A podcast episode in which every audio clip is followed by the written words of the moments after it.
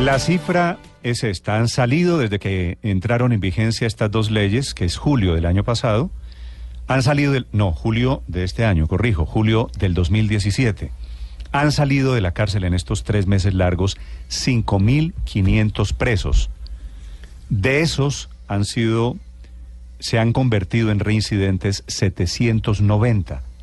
Eso quiere decir que la cárcel no los asusta, quiere decir que salen de la cárcel a volver a delinquir. Salieron por un gesto de generosidad del gobierno, pero también por un problema carcelario. El doctor Daniel Mejía es el secretario de gobierno de Bogotá. Doctor Mejía, buenos días. Secretario de Seguridad, perdóneme. Doctor Mejía, buenos, días. Buenos días, Néstor. ¿Cómo están? Doctor Mejía, ¿cuál es el problema que hay en Bogotá con los reincidentes? Néstor, eh, aquí hay una, una evidencia que, que nosotros venimos mostrando con el alcalde Enrique Peñalosa eh, de las cifras de reincidencia criminal. Yo acabo en mi cuenta de Twitter de publicar los datos de reincidencia criminal del último año.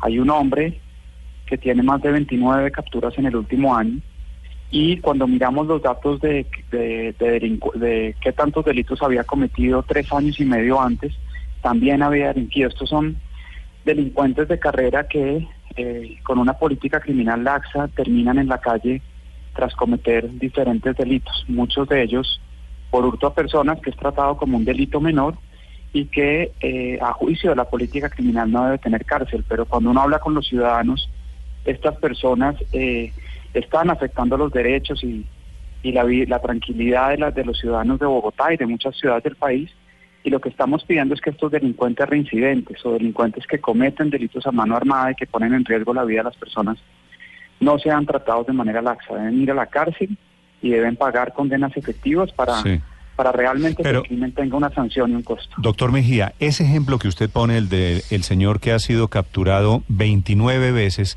¿por qué no ha sido condenado? Eso no es culpa de esta ley que permitió su excarcelación. No, básicamente porque el tratamiento de delitos supuestamente menores, es que por ejemplo el hurto a personas, eh, en muchas ocasiones no da cárcel o los jueces consideran que no son un peligro para la sociedad y terminan dejándolos en libertad. Pero lo, eso es, eso es de, alguna manera es una teoría eh, o dogmatismo sobre la política criminal. Cuando uno le pone un poquito de datos a esto, evidencia empírica, se da cuenta que hay unas personas que, que se dedican completamente a carreras criminales y que están afectando la seguridad ciudadana en las, en las, en las principales ciudades del país. Entonces el llamado que, que hicieron ayer los alcaldes a al gobierno nacional es un llamado respetuoso a que esa política criminal laxa frente a delincuentes que, que son reincidentes eh, cambie y que estas personas eh, sean sean cobijados con medidas de aseguramiento. Sí, pero es decir, eh, con el ejemplo que usted pone del señor que 29 meses lo meten a la cárcel y 29 veces lo sueltan, doctor Mejía, la culpa no es de estas dos leyes que ustedes están pidiendo derogar.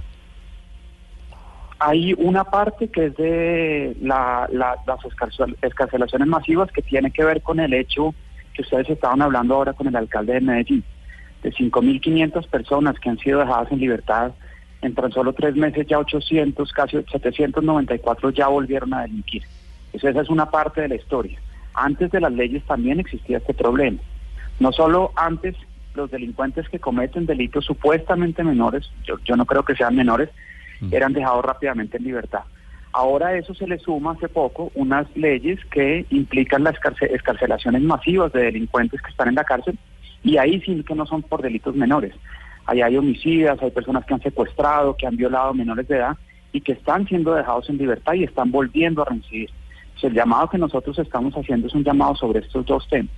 Uno, el tratamiento penal que se le da a delincuentes reincidentes que viene de atrás y dos, es un hecho más reciente de esta ley de escarcelación masiva para que se derogue y no sean dejados en libertad delincuentes que, que han cometido delitos graves y que ya estamos viendo que vuelven a reincidir. Doctor Mejía, si han salido, corríjame la cifra, 5.500 presos de julio acá, ¿cierto? 780 reincidentes. Quiere decir, por otro lado, que hay 4.600 personas que salieron de la cárcel que no volvieron a reincidir, ¿no es verdad? ¿O 4.700? A ver, estos datos de reincidencia criminal se toman una vez la persona es recapturada. Pero recuerde que muchas, muchos delincuentes, uno, pueden estar cometiendo delitos y no han sido capturados porque la policía no ha sido, digamos, no ha, no ha podido capturarlos o la fiscalía no ha podido procesarlos. Pero esto, esto es solo en tres meses, Néstor, también. es cierto que el, el 80-90% internacionalmente, no solo en Bogotá o en Colombia, sino en casi todos los países del mundo, donde se ven estas cifras, el 80% de la reincidencia criminal se da en el primer año después de ser dejado en libertad mm. un delincuente, pero es que solo han pasado tres meses no, claro, pero, y ya casi el 20% ha recibido. Quiero decir, cualquier delincuente que salga de la cárcel por excarcelación o por pena cumplida tiene el riesgo de volver a reincidir, ¿cierto? Exacto, algunos y algunos otros no lo, no lo hacen. Aquí la tasa, la, tasa que es de, algo menos del 10%, es decir, estamos hablando de que el 8% o 8 algo por ciento de los que salieron reincidieron. ¿Esa tasa es muy diferente a la tasa de reincidentes cuando es de pena cumplida? Eh, no necesariamente. Esos datos son de personas que fueron dejadas en libertad no necesariamente habiendo cumplido la pena, sino que se cumplió el año o los dos años que le daba eh, la ley a los jueces para procesarlos y, dictarles sentencia. Dado que en su condición de indiciados estuvieron retenidos por un año o dos años eh, y no habían sido procesados, la ley eh, implicaba que tenían que ser dejados en libertad y no podían ser juzgados mientras estuvieran en la cárcel. Doctor Mejía, los, en libertad. los indicadores que usted tiene de delincuencia en Bogotá, de inseguridad en Bogotá, ¿están para arriba o para abajo?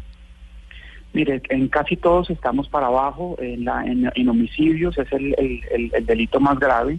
Tenemos una caída del 13.5%, esos son 130 homicidios menos que el mismo periodo del año anterior, de enero a septiembre.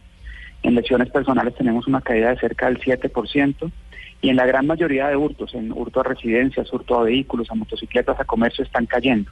¿Y por qué, ¿y por qué caen, caen en Bogotá, si la situación es nacional, caen en Bogotá y se disparan en Medellín o suben en Barranquilla? Esto hay diferentes políticas. En, eh, aquí hay voluntad. Yo lo que le estoy viendo es voluntad política de casi todos, de prácticamente todos los alcaldes del país por luchar contra la delincuencia. Yo le puedo hablar de lo que hemos hecho en Bogotá. Intervenir ollas de microtráfico, centros donde hay control territorial de organizaciones criminales, como lo que hicimos el año pasado en el centro de la ciudad, lo que hicimos este año en María Paz, en Ciudad Bolívar, en Suba. Y esto va ganando el espacio a la, delincuencia, a grupos criminales que pretenden controlar, controlar territorialmente algunas zonas de la ciudad. Lo mismo está haciendo, están haciendo otros alcaldes, aquí hay voluntad política.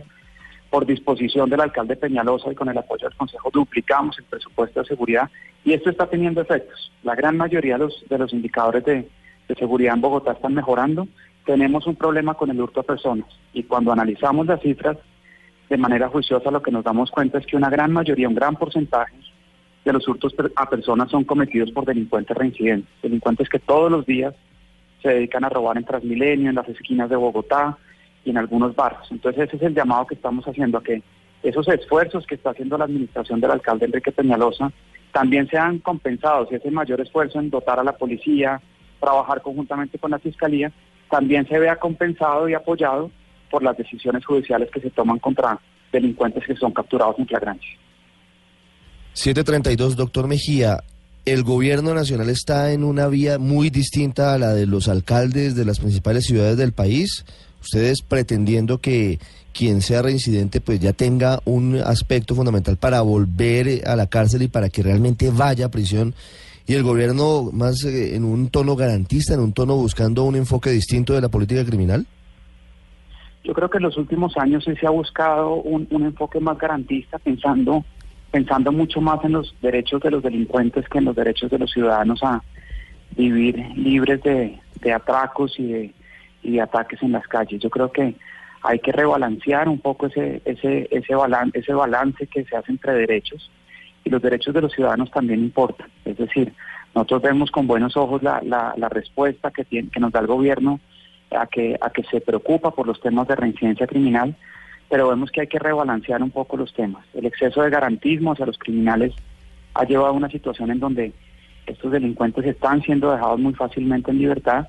No se está pensando en una política penitenciaria y carcelaria clara. Realmente la inversión en cárceles que ha hecho el gobierno nacional es muy baja y estamos haciendo un llamado como el que hicimos ayer, respetuoso, mm. a que se rebalanceen ese, esos derechos y se piense también en los, en los derechos de los ciudadanos para no tener tantos atracadores libres por ahí en la calle. Ese es el tema de fondo, el tema de quiénes son los beneficiarios de esos derechos. Doctor Mejía, gracias por acompañarnos. Gracias a ustedes y Feliz día. día. Son las 7 de la mañana, 33 minutos. El secretario de Seguridad de Bogotá.